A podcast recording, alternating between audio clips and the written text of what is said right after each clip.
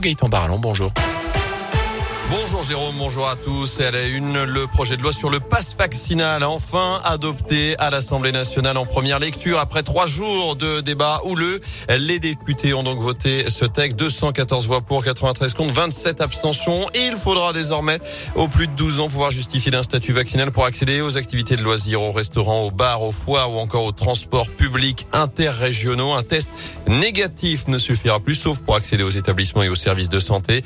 Notez que les députés ont pousser de 12 à 16 ans la nécessité d'un pass vaccinal pour les sorties scolaires, les activités péri et extrascolaires. Notez aussi la possibilité pour les cafetiers ou les restaurateurs d'effectuer un contrôle d'identité en cas, je cite, de raisons sérieuses de penser qu'il y a fraude au pass vaccinal.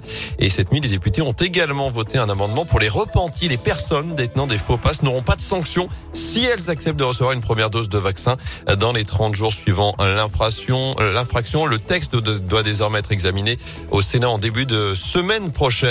Dans l'actu, également prudence sur les routes. Ce matin, quelques chutes de neige ces dernières heures sur les hauteurs, des conditions de circulation délicates par endroits au-dessus de 900 mètres, que ce soit dans la Loire et la Haute-Loire. La vigilance jaune neige verglas tout de même été levée dans nos départements. Les suites de la rêve partie dans le Haut-Forêt le week-end dernier, un homme de 24 ans a été condamné hier à un an de prison ferme, une peine aménageable avec placement en semi-liberté. D'après le progrès, l'individu originaire de Clermont-Ferrand était jugé en comparution immédiate, notamment pour des faits de transport, détention, cession et euh, usage de produits stupéfiants.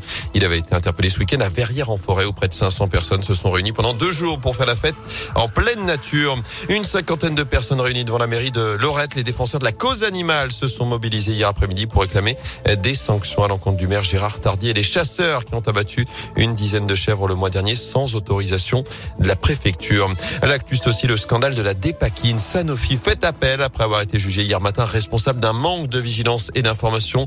Ce médicament qui traite l'épilepsie et les troubles bipolaires s'est avéré dangereux pour les femmes enceintes et aujourd'hui, des milliers d'enfants souffrent de graves problèmes de santé. C'est le cas des trois enfants de Valérie Torrente qui représente l'association de victimes Apézac dans la Loire. Ils ont 15, 16 et 21 ans. Leur quotidien est rythmé par leurs soins. Valérie veut qu'ils soient reconnus comme des victimes et dénonce le cynisme de Sanofi. On se retrouve alors avec ça, avec les structures, avec les écoles, avec l'administratif.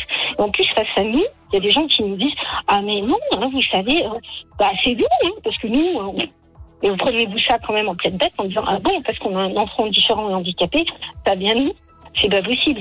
Moi, je suis désolée, euh, bah oui, j'ai pris un traitement, mais le sentiment de culpabilité, c'est pas eux c'est moi.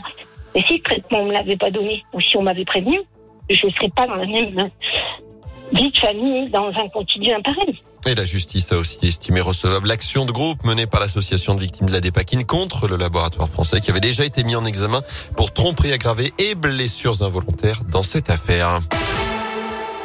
En foot, deux nouvelles têtes chez les Verts. Cette fois, c'est officiel. Le mercato s'emballe à saint Comme prévu, le gardien de 24 ans, Paul Bernardoni, et l'attaquant de 26 ans, Sadat Tube, sont prêtés par Angers jusqu'à la fin de la saison sans option d'achat.